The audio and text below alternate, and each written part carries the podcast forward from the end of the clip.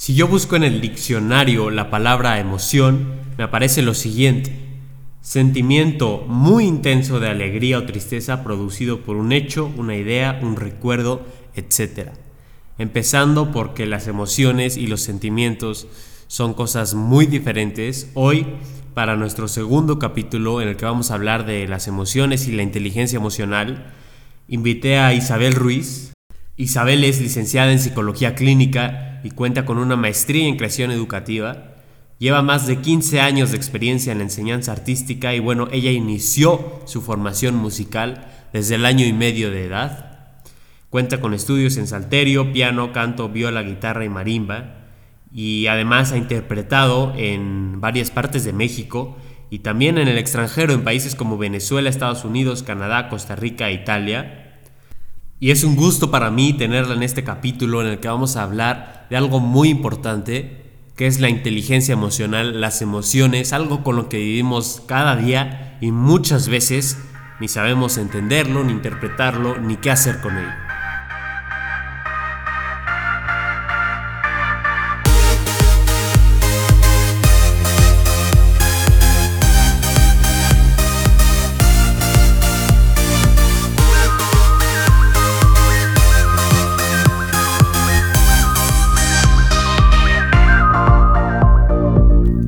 Hola a todos, quiero darles una vez más la bienvenida a nuestro segundo capítulo. Quiero agradecerles por todos sus comentarios padrísimos sobre el primer capítulo, Amor Propio. Y bueno, Isabel, es un gusto y un honor para mí tenerte aquí. Me gustaría que nos platiques un poco de ti y de lo que nos vas a hablar hoy.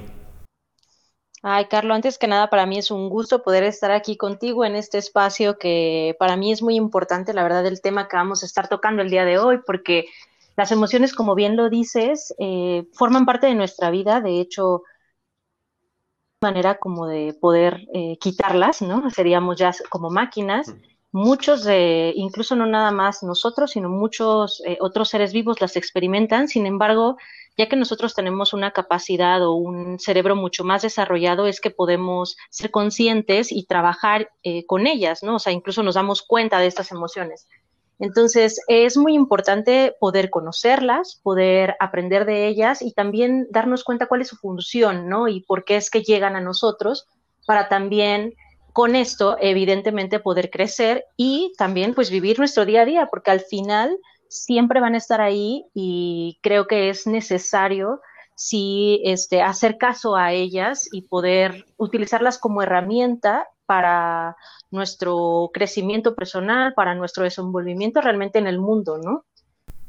Sí, estoy totalmente de acuerdo y creo que lo mejor para empezar sería definirlas, ¿no? ¿Qué son las emociones? Bueno, las emociones en sí eh, surgen de un estímulo, eh, se podría pensar que vienen eh, como del cerebro, pero en realidad viene un estímulo que, que se produce o se genera en una sensación esta sensación la tiene el cuerpo y entonces eh, cumplen realmente una función específica y bueno, pueden ser producidas por muchas cosas, pero realmente es como una reacción o una sensación que tenemos en el cuerpo que nos actuar de una forma u otra. ¿Y en qué momentos salen estas emociones? O sea, ¿en qué momentos pasan? ¿Solo cuando pasa algo muy grave o en momentos de la vida diaria? Bueno, realmente es que las emociones están presentes todo el tiempo. Eh, la realidad es que son, son producidas por una idea, un recuerdo, una situación, algún deseo que tengamos, alguna motivación. O sea, realmente no, no es así como que, ah, este es el momento de tener una emoción o este es eh, el instante en el que tengo una emoción. No. Eh, viven con nosotros en nuestro día a día, a veces vienen con una intensidad más fuerte, ¿no? Evidentemente, si tenemos eh, una experiencia o un pensamiento, una idea que está ocasionándola, sin embargo, siempre están ahí en nuestro, en nuestro día a día, o sea, como bien lo menciono.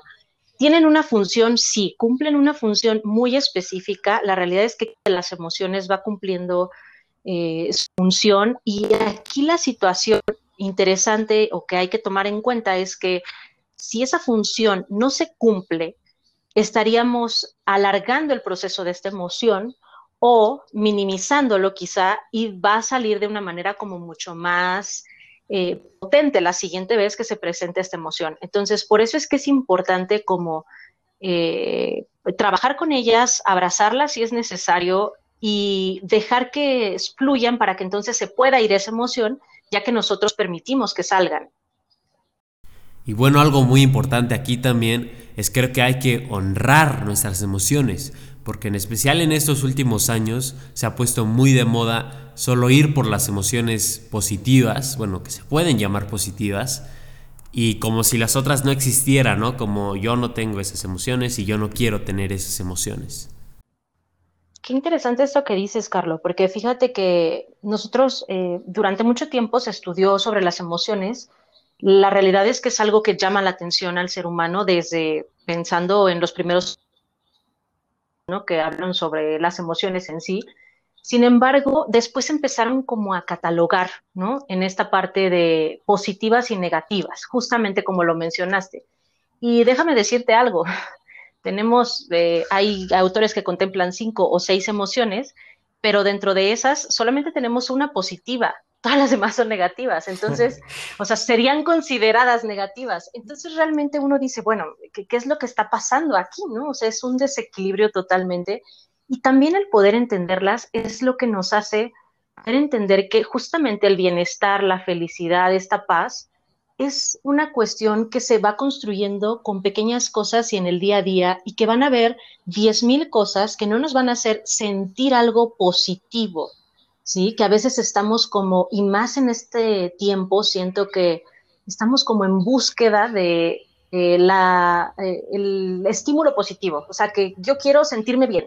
Si no me siento bien, esto no lo quiero, lo desecho, ¿no? Y voy desechando cosas en el mundo que la realidad es que generan también un crecimiento para mí, una madurez, una inteligencia distinta, nuevas habilidades, en fin, ¿no? Entonces, qué interesante cómo lo manejas porque es totalmente cierto.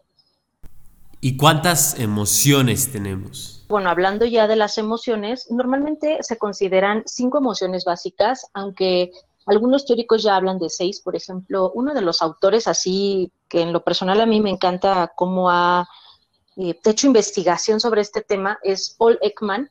Y él eh, ya como que formó estas seis emociones, las dejó como muy explícitas y las estudió de una manera que en lo personal me encanta porque eh, lo estudió a través de las expresiones faciales y descubrió en sus estudios, yéndose a culturas incluso que no tenían como acceso a un lenguaje como nosotros lo conocemos, que en todo el mundo se pueden identificar. O sea, todas las personas las tenemos y sabemos lo que representan y las podemos expresar facialmente. O sea, las podemos reconocer en, por ejemplo.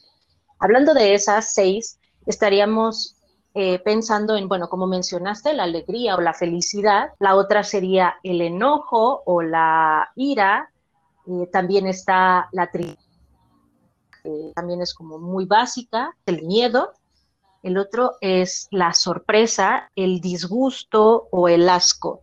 Y creo que incluso muchas de ellas, pues bueno, son, eh, nos ayudan a la supervivencia, ¿no? Él habla mucho de cómo el disgusto o cómo este asco nos ayuda a sobrevivir a pesar de que estuviéramos en una situación de una hambre terrible, si sabemos que algo está echado a perder, nuestro disgusto, nuestro asco que tenemos hacia esto hace que sobrevivamos, ¿no? O sea, no comamos de eso que, que está echado a perder o que no sirve, ¿no? A lo mejor el miedo nos hace ponernos a tope, este, no sé si yo siento que algo está pasando y entonces mis músculos se preparan y todo mi cuerpo se prepara para correr, para buscar la mejor eh, salida, para buscar, no, o sea, como que te preparan para poder sobrevivir, ¿no? Y así también las otras, pero a veces es que no eh, las tomamos tan en cuenta, ¿no? Sí, había escuchado antes esto de que las emociones originalmente nos ayudan a sobrevivir y creo que una pregunta que tengo es si todavía son necesarias las emociones. O sea, antes sobrevivir era algo de todos los días, sobrevivir a grandes retos de la naturaleza y hoy que ya no es necesario en su mayoría eso, las emociones todavía nos sirven o hacen más de lo que las necesitamos. Eh, por supuesto que sí, la realidad es que el ser humano tiene dos eh, podríamos decir, dos tipos de inteligencia, si lo quisiéramos poner así. La realidad es que depende qué autor lo mencione, tenemos hasta siete, ocho inteligencias, ¿no? Dependiendo. Eh, pero a lo que me refiero es que hay como dos líneas en el cerebro, ¿sí? Si te, ahorita que hablabas de eso, me recordó mucho, ¿no? Nuestro cerebro primitivo, el cerebro como antes del Homo sapiens, ¿no?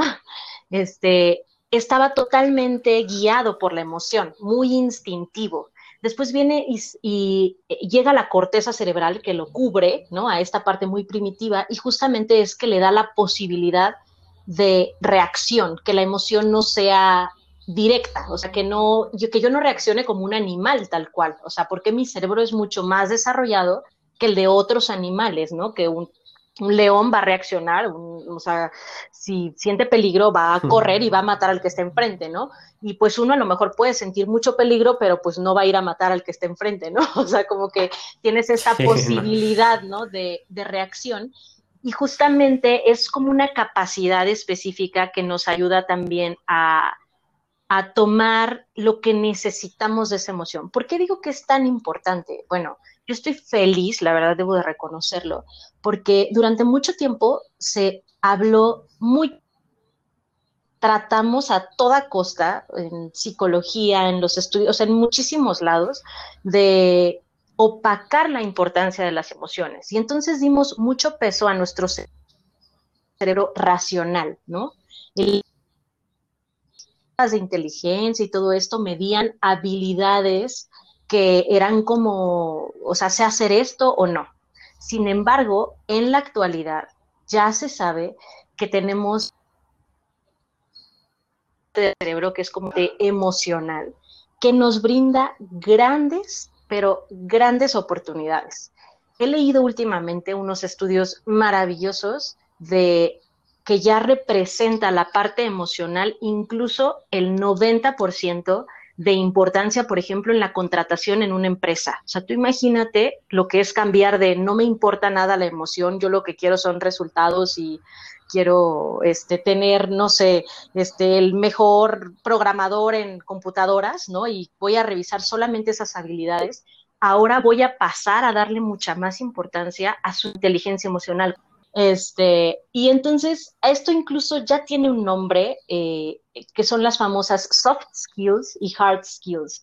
Las hard skills son los conocimientos técnicos y ahora ya la mayoría de los estudios, por ejemplo, para entrar, o sea, alguna prueba para, para conseguir un trabajo, habla de la importancia de las soft skills. Y las soft skills son justamente esas habilidades sociales, emocionales, que si lo quisiéramos poner así, el hard skill te da como el conocimiento, pero una soft skill es lo que te hace mantenerlo con el tiempo, el trabajo. Entonces, tú imagínate si ya está ese corporativo incluso, lo importante que ha llegado a ser el poder eh, trabajar con tus emociones, tener control sobre ellas, poder ser empático con el otro y tener estas capacidades desarrolladas, porque al final del día somos seres sociales por naturaleza emociones depende de nuestra relación con el otro. ¿Y se puede sentir más de una emoción al mismo tiempo? Eh, normalmente viene manifestada una eh, como pico, o sea, como tope, es como la que mueve. Incluso por eso es que se habla de, mm, ¿cómo se puede decir? De que puedes identificarla facialmente pero esto no quiere decir que cambies de emoción de manera muy rápida, o sea, sí se podría, porque esto pasa, ¿no? Te dan una noticia de que, no sé, este, o algún familiar está muy mal y lo primero que sientes a lo mejor es miedo, e inmediatamente después sientes tristeza. ¿Y qué influencia puedo llegar a tener en las emociones de los demás? O sea, a lo que me refiero cuando ves que alguien está muy triste, a lo mejor muchas veces pensamos que ayudarlo es, no, oye, vente para la fiesta, que no pasa nada, ¿no? En realidad eso sí es ayudar o cómo tú ayudas a alguien que está pasando por un proceso emocional difícil. mira, eh, este es un proceso personal al final. Eh, como bien decías, es importante como poder reconocerlo y también no toda la gente está lista para, ¿no? Experimentar la emoción o para que tú llegues y... Entonces, este ahí es donde entra el proceso de empatía. el poder decir, el poder medir hasta dónde está dispuesto este amigo. Ah, y a lo mejor lo que quieres contártelo, pero si tú pones una barrera porque quizá para ti es incómodo que sientas esta emoción, porque eso es importante, las emociones también se contagian. Entonces, cuando tú ves a alguien triste y sobre todo que quieres, pues mismo que digas, ay, no me importa, yo no siento nada. O sea, no, la realidad es que te hace sentir esa, eh, esa emoción, ¿no? Se contagia esta emoción. Entonces, muchas veces cuando no tenemos eh, personal y, y, no nos sentimos cómodos con una emoción, lo que tratamos de hacer es evitarla.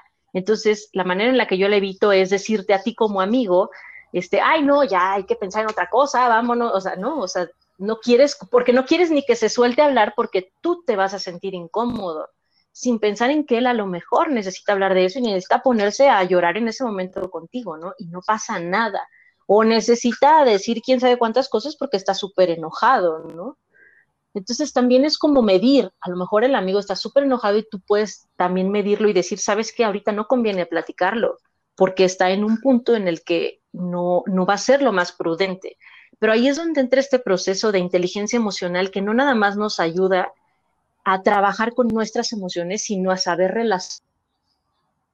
O sea, hasta dónde doy este paso, hasta dónde puedo eh, ver que el otro tiene la necesidad de, o me conviene, ¿sabes qué? Darle un espacio para que él pueda liberar un poquito a lo mejor el enojo que trae o se siente de alguna otra manera, ¿no? O sea, pero ese es justamente el proceso de inteligencia emocional.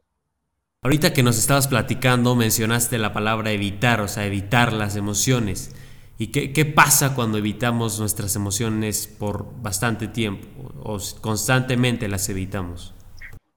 es, esa, es una esa es una barrera, esa es una manera de defensa. Eh, a mí no me gusta pensar en que está bien o está mal, porque siempre este juicio pues, nos lleva a, a cosas eh, irreales, ¿no? Como seres humanos, eh, como bien dijimos, somos, la emoción viene y tiene una función. Y te comentaba, esta función como tal, si no se cumple, pueden pasar de dos, ¿no? yo la, la hago chiquita, la minimizo, como bien dices, como que no le pongo atención y que se vaya, pero en algún momento va a salir y va a salir con mayor intensidad porque no la dejé tampoco eh, experimentarla. O simplemente no voy a tener ningún crecimiento en este punto.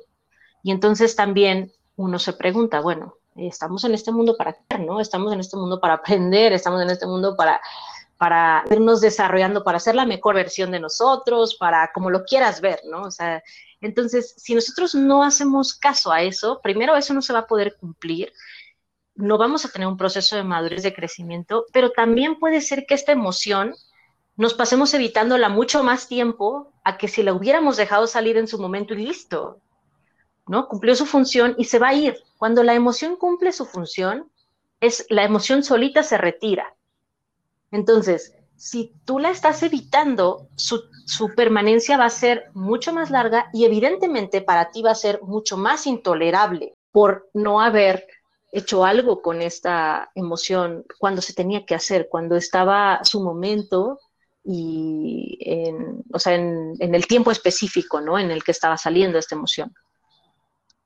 Creo que algo muy importante aquí también es perderle el miedo a estas emociones negativas, porque a veces cuando llega una emoción negativa, no solo pensamos que no vamos a salir de ahí, sino pensamos que al tener esta emoción negativa somos menos o nos hace peores y creo que algo que tiene mucho, mucho efecto en esto son las redes sociales, porque la mayoría de las publicaciones, de la mayoría de las influencias, están enfocadas en la emoción de la alegría y está súper bien, pero creo que cuando llega alguien, digamos, eres fan de un cantante, entras a su perfil de Instagram, casi todo lo que vas a ver ahí está enfocado en la alegría y muchas veces son publicaciones diarias, entonces puedes llegar a pensar que siempre está feliz y eso no es cierto y creo que al nosotros tener estas influencias que admiramos y pensar que siempre están felices, nosotros queremos igual siempre estar feliz. Exactamente, creo que, creo que sí estamos en un mundo eh, actual, ¿no? Como bien dices, por las redes sociales, está un poco al revés todo. Y, y, la realidad es que, como bien te decía, las emociones eh, vienen a cumplir una función y, y, bueno, pensando en esto, en esto que mencionas, de los influencers incluso, ¿no? Todo esto, es súper fuerte porque creo que las generaciones que vienen y que están actualmente viviendo este, esta etapa, está siendo una era muy complicada, o sea, muy difícil de entender justamente este proceso de bienestar. Dependes, para empezar, dependes de likes, dependes de, ¿no? Porque aparte eso es lo que te genera felicidad, o sea, estás esperando abrir la foto para ver cuántas reacciones tuvo, estás esperando abrir el video para ver si se reprodujo no sé cuántas veces, o sea, entonces tu felicidad viene de eso que tiene nada que ver, o sea, contigo realmente, porque pues, hay golpes de suerte y hay algunos que se han vuelto virales con cosas tan ilógicas y hay los que tienen un contenido excelente que no, o sea, es como tan, ¿sabes? Como tan irreal y que estamos viviendo justamente en un proceso en el que estamos dando mucho peso o poniendo la importancia a cosas que al final del día se van a desvanecer. Ese número, ¿qué, qué significa? ¿no? Esos seguidores, esas reacciones, ¿qué significan nada para ti? Absolutamente nada. En tu día, así si tú lo ves, este, te quitan ese teléfono, te quitan la computadora y tú quedándote contigo, ¿no? ¿Qué es nada? No representa nada importante realmente, ¿no? Porque no, no es tu salud, no es lo que sientes realmente, no está dentro de tus pensamientos, no forma parte de ti, es algo totalmente externo. Entonces, sí es muy complicado y creo que también esto hace que nos desviemos un poco justamente a nuestros periodos de, de, alegría, ¿no? O sea, quisiéramos tener puros episodios de alegría y la realidad es que eso no es cierto. El bienestar y la paz son esos momentos en los que siento miedo, son esos momentos en los que tengo una tristeza, en los que algo me disgusta, puedo identificarlo y digo, esto no lo quiero para mí, porque eso me va a traer un bienestar mayor, ¿sí? Que, el momento es muy desagradable, pero al final va a tener un bienestar mucho mayor para mí a, a otras cosas, ¿no? Al momentito de la alegría, de la emoción o así, el poder superar un miedo, o sea, es como, wow, te trae una satisfacción, o sea, cuando tú cumples un reto, cuando te enfrentas a algo, eso tiene mucho mayor peso y te genera un mayor bienestar que el que te hayan dado 10 mil reacciones en una foto y abriste la foto y ¡qué, qué emoción! ¿No? Sentiste la emoción de alegría, pero que tú te hayas, o sea, puesto en el camino y hayas roto algo que te costaba trabajo y lo hayas vencido, eso tiene mucho mayor peso que las reacciones que puedas tener, ¿no? Que la emoción instantánea de la alegría en sí. Sí, es, la verdad es que es un mundo irreal, o sea, cuando tú lo, o sea, lo pones así tal cual, creo que es un mundo totalmente irreal el que se maneja en las redes sociales, porque es un mundo robótico, o sea, el ser humano no es eso, la vida no es eso. Ahora, seamos sinceros, un momento en el que uno no se siente a gusto, que uno no está bien, que uno está incómodo, como bien lo mencionan otros autores, ¿no? Esta dichosa zona de confort no, te sirve de nada para crecer. Realmente lo que te hace dar ese paso, lo que te invita a arriesgarte, lo que te invita a es esa emoción en la que no estás cómodo, es lo que te invita a crecer es la crisis es que te pusiste en un momento en el que sentiste miedo, es que te pusiste en un momento en el que sentiste enojo, en el que estabas triste, en el que tenías un disgusto, en el que estabas sorprendido por algo y te hizo entonces que todo tu cuerpo diera el brinco a tener nuevas ideas, aprender a crecer. Entonces, es ilógico quedarnos en una emoción de felicidad y qué bonito, cuando en realidad eso es, primero, lo más utópico y segundo, es algo instantáneo y que no te va a generar una incomodidad, porque como bien lo dijimos, es una emoción positiva. Entonces, si nos ponemos así, ahora entendemos el por qué hay tantas negativas, ¿no? Y estas emociones negativas nos pueden traer resultados positivos, ¿no? Exactamente, porque la incomodidad es tal cual eso, o sea, la incomodidad te genera dar el paso, quitarte de ese punto, ver otras alternativas. O sea, si no, si no tuviéramos eso, o sea, si no prestamos atención a ese miedo, a ese enojo, a ese, no hay manera en la que tú te muevas. Tú estás a gusto y listo, se acabó sintiéndome bien y voy por el mundo sintiéndome bien. Y entonces, ¿dónde estoy cumpliendo? O sea, ¿dónde estoy cumpliendo mi propósito? ¿Dónde estoy haciendo sentido a lo que vine a este mundo? Así de sencillo. O sea, la única manera en la que tú te cuestiones qué vine a hacer aquí, qué quiero hacer, por dónde voy, es gracias a ese miedo que sientes. O sea, te prometo que nadie que haya logrado algo importante, trascendente en este mundo, no se topó con el miedo, no se topó con un chorro de coraje, con una tristeza profunda, con, o sea, realmente es la única manera en la que uno dice sí y sí puedo y entonces está muy ligado también a que gracias a las emociones y el poder sentirlas así, generan una buena autoestima, generan una seguridad personal, generan una confianza. ¿Por qué? Porque si yo no manejo bien mi miedo, entonces yo me voy a, sentir menos, a sentir inseguro, a no puedo hacerlo, a mejor lo evito, ¿no? Y entonces cuando das el paso, cuando te preocupas por ti, cuando realmente te avientas, no te quedas en ese lugar parado, ¿no? Eso es lo que nos brinda el poder eh, abrazar la emoción, conocerla y decir, ok, tengo el esto no quiere decir que sea menos porque tengo miedo. Todos tenemos miedo, o sea, todos, no hay un solo ser humano que no tenga miedo. ¿Y estas emociones yo las puedo controlar o más bien las puedo manejar? ¿Cómo funciona eso? La emoción viene y se así, todavía eso está incluso impresionantemente así como que dicen cómo es que sucede, pero la realidad es que tú ves algo o tú, eh, no sé, este, tienes una idea, llega a ti, y entonces llega y se pone en una parte de tu cerebro que es el tálamo, y entonces se pone y dice, pánico, tenemos miedo, ¿no? O sea, como que se pone impresionante, ¿no? Todo se pone en la alerta y dice, tenemos miedo. Y entonces ahí es donde te digo que entra la famosa corteza cerebral, ¿no? Que es nuestro cerebro desarrollado. Pues tu cerebro te dice, oye, pero es irreal, ¿eh? No es cierto, no te está saliendo la ballena ni el exorcista ni nada de eso encima. O sea, calma, ¿sí? Pero la emoción, el susto, lo sentiste porque lo sentiste, ¿sabes? No hay manera en la que tú digas, ay, no, lo controlé porque obviamente soy, no sé, muy bueno en las emociones. No, ahí está. Y entonces después viene esta capacidad de poder empezar a ver qué voy a hacer con esa emoción, ¿sí? ¿Qué voy a hacer? ¿Voy a eh, gritar? ¿Voy a alejarme? ¿Voy a huir? Voy a afrontarlo, voy a tener un, comportamiento de qué tipo, eh, o sea, ahí es donde entonces ya puedes como manejar un poquito más la emoción, pero es importante hacer esta práctica.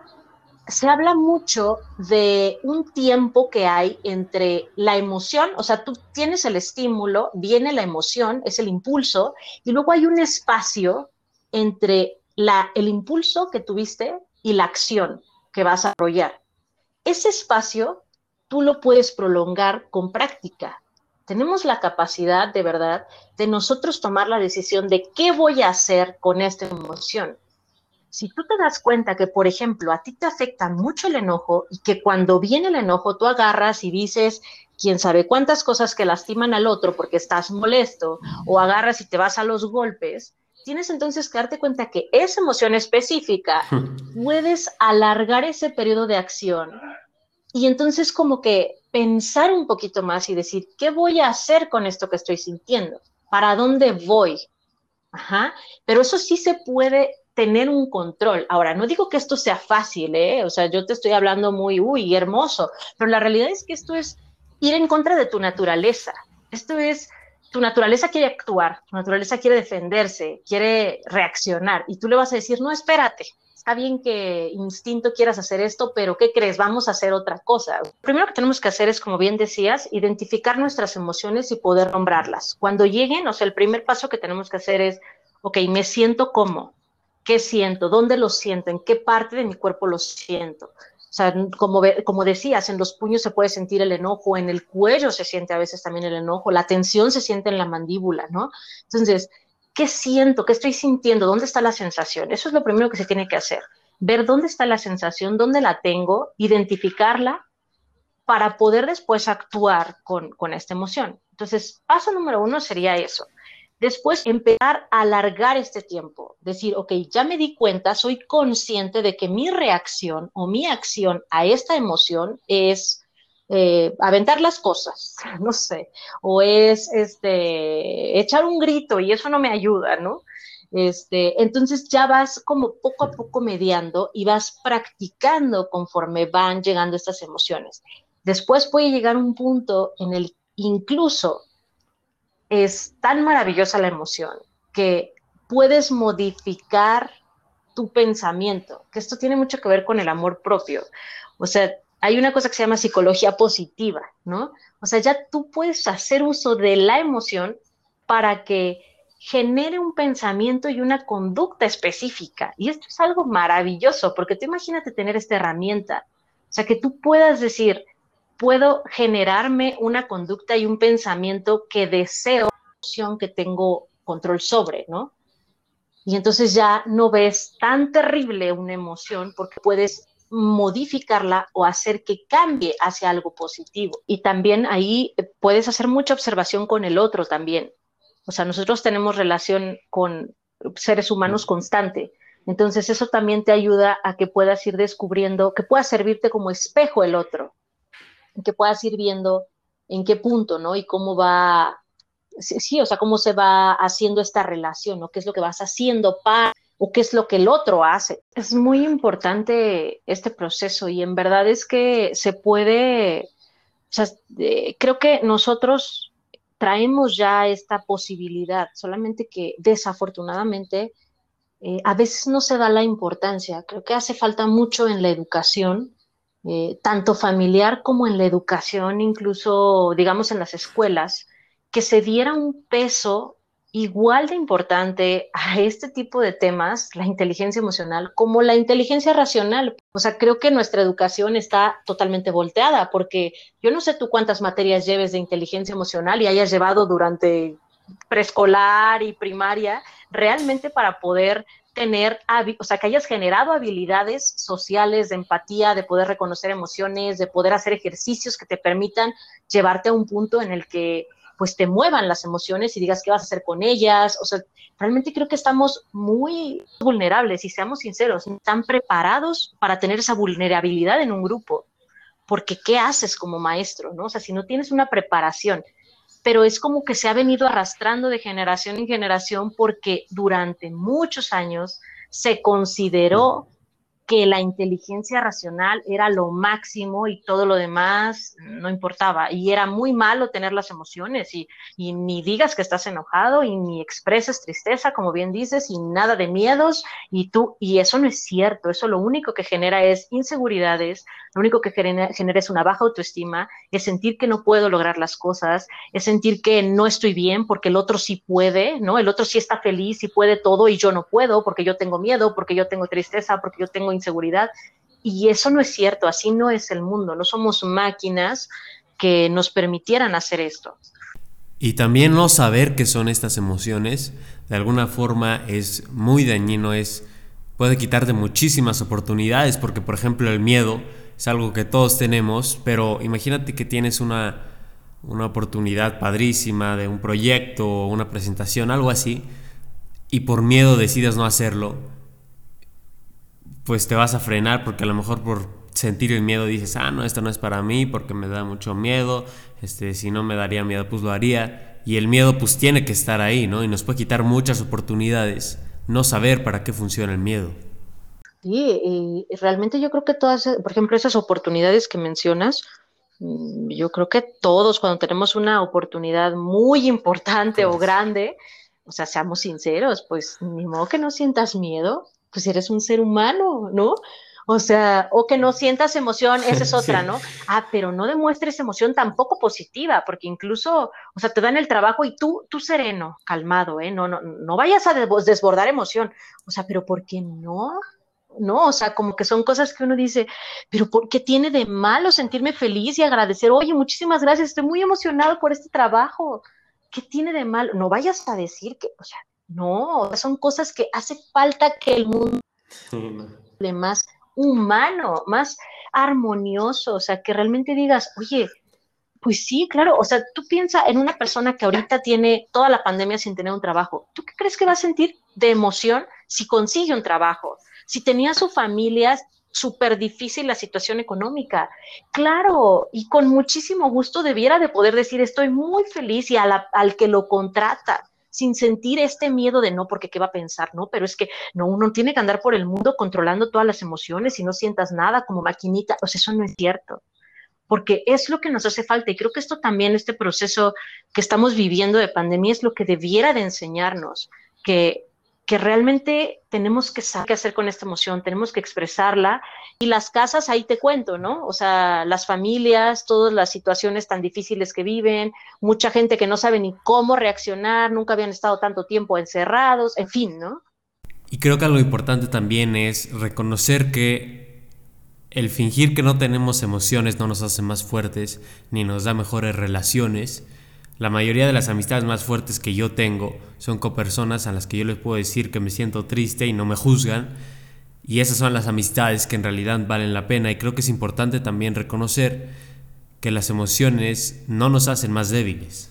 Totalmente, es una persona mucho más completa, mucho más feliz, con mayor bienestar y más inteligente al final del día, ¿no? Y la verdad es que eh, me da mucho gusto tener esta charla porque creo que es muy importante y muy enriquecedora para todos e incluso nosotros mismos mientras vamos hablando nos vamos topando hasta con etiquetas o cosas que hay ahí que dice uno, no, esto ya, ya quedó atrás, ¿no? Entonces, pues sí, yo la verdad es que invitaría a todos los que nos escuchan a que se den la oportunidad realmente de abrazar su emoción, de aceptarla y de aceptarse como seres humanos, que somos seres emocionales y sociales por naturaleza y que podamos eh, complementar nuestro día a día de una manera, o sea, tener una relación más sana con nuestras emociones, a abrazar esas emociones y a aprender de ellas.